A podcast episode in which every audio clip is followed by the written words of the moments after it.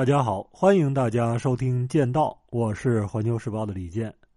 中国和阿拉伯国家历史上的首届中阿峰会——中海峰会，在今天召开了。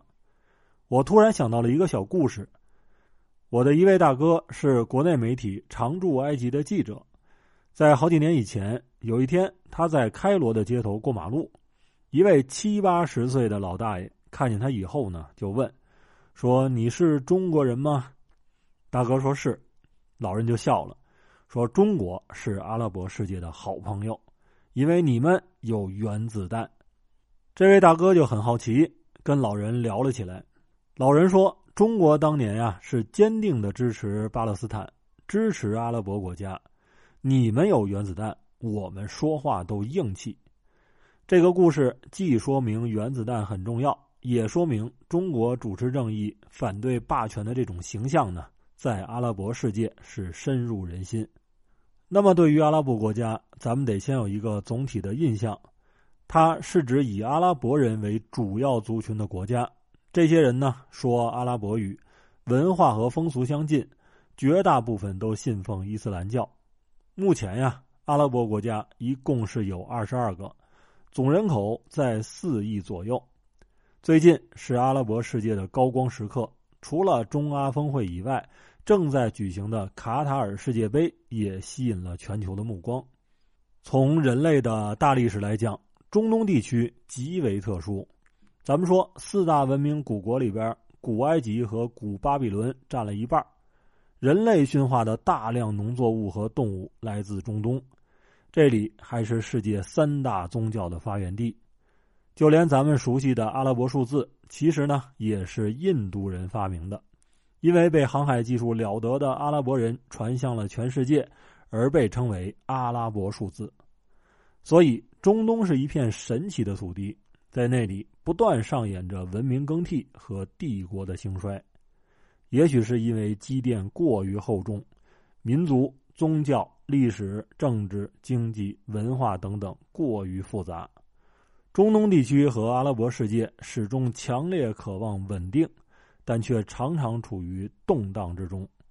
美国战略大家基辛格说：“在当今时代，中东似乎注定要重温昔日的所有经历，帝国、圣战、外国统治、相互厮杀的教派战争，方能最终选定一个国际秩序概念。在此之前呀，中东仍会在加入或对抗国际社会之间挣扎摇摆。这种前景。”肯定不是作为当事者的阿拉伯国家所愿意看到的。十二年之前，突尼斯爆发了席卷中东的阿拉伯之春，但是事实证明，除了引发战争、混乱、崩溃以外，这股风潮并没有使当地人受益。如今呢，在疫情、俄乌冲突、美国外交政策日趋强硬的这种强烈的影响之下，大国之间的博弈和竞争日益激烈。阿拉伯国家，特别是产油国，为了维护自身的利益，明确拒绝美国的增产要求。但在美国看来，这是有利于俄罗斯的一种背叛。美国一直有舆论叫嚣，随着美国战略重心转向印太，中东出现了权力真空，不能让中国和俄罗斯趁虚而入。而中国的回答是：中东并不是谁的势力范围。也从不存在权力真空，中东是中东人的中东，阿拉伯世界是阿拉伯人的世界。其实呢，这就是中美之间的本质区别。中国和阿拉伯国家有着巨大的利益联系，我们石油进口以中东地区为主，除了沙特是最大的卖家以外呢，像伊拉克、阿曼、阿联酋、科威特也都是非常重要的石油进口来源国。但是利益归利益，我们始终十分的尊重阿拉伯国家。而卡塔尔半岛电视台说了，说长期以来呀，欧美以自己的想象来定义什么是好，什么是坏，也决定了身处东方的他者是如何被代表的。换句话来讲，长久以来，一些欧美国家在文化上俯视，在经济上侵占，在政治上同化阿拉伯世界。这次峰会还有一个巨大的看点，就是石油人民币结算。现在的石油基本上都是美元结算，美国和中东因此利益捆绑的很深，也构成了美元现在在世界上的支配地位，也可以说是美元霸权。但是，石油结算货币的多样化已经被提上了议事日程。关于美元霸权，大家也不用了解什么布雷顿森林体系这件事儿呢，其实也不算复杂，就是美元原本是和黄金挂钩的，你拿着美元就可以到美国兑换等价的黄金。但是呢，有一天突然美国说了不和黄金挂钩了，布雷顿森林体系瓦解。这时候的美元真的就是一张绿纸。那么，为了让美元的信用重新站起来，最后锚定了石油，也就是美元和石油挂钩。美国人依靠自己强大的军事实力、经济实力，让全世界的石油用美元来结算，慢慢就形成了今天的美元霸权。而全世界一半的石油都是从中东运出去的。沙特和美国当了将近八十年的好朋友，就不奇怪了。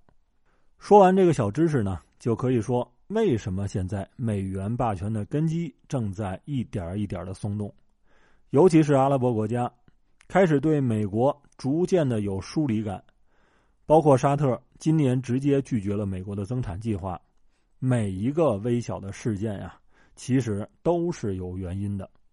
第一个原因，石油结算多元化。有现实的需求，这个需求与俄乌冲突有关，直接表现是美国对俄罗斯的一轮又一轮制裁，不仅是中东，全世界都倒吸了一口凉气。俄罗斯卖出的石油，只要钱还在欧美的银行账户里边，就每天提心吊胆。美国如果随时可以冻结俄罗斯的美元资产，是不是也可以冻结其他人的呢？我们知道。伊朗到现在还有至少一千亿美元被冻结，这些都是卖石油的钱。美元的全球性货币地位不是一天两天形成的，让大家弃用美元也不现实。但是每一个国家现在如果从资产安全的角度来考虑，美元霸权的根基就已经开始松动了。要知道，中东的石油基本上都是美元资产。如果有一天美国和阿拉伯国家的关系出现了问题，巨额的财富就变成了银行里的一串数字。对于沙特这样的国家来说，你说他不想这个问题，不想未雨绸缪，好像是不可能的。第二个原因就是有这个基础。如果石油不和美元挂钩，那么总是需要有一个石油结算货币。这个主权货币的背后。需要很强的信用经济体量去支撑，看来看去，人民币是一个不能忽视的选择。咱们仅以沙特为例，二零二一年向中国出口的石油达到了五百亿美元，是中国原油进口的最大供应商。如果我们进一步扩展到海合会的话，二零二一年与中国的进出口贸易额达到了一点五万亿美元。这个规模可是相当于中国 GDP 的六分之一。大家要知道，中国和阿拉伯国家的关系远远不止于石油、天然气，在旅游、基建甚至文化领域都有非常好的互补。卡塔尔、沙特都制定了二零三零年的远景规划，核心就是一个：摆脱对石油、天然气的依赖。毕竟，石油早晚都有挖完的一天。让其他产业成为发展的四梁八柱，这些远景的实现，大家注意，中国愿意而且有这个能力去帮助阿拉伯国家实现转型。如今历史处在一个新的节点上，阿拉伯国家不会完全与哪个大国站在一块儿对抗其他大国，但他们在维护自身利益、平衡各国关系方面，显然有了更多的选择。好，今天的分享就到这里。欢迎大家收听《剑道》，让认知更深一点。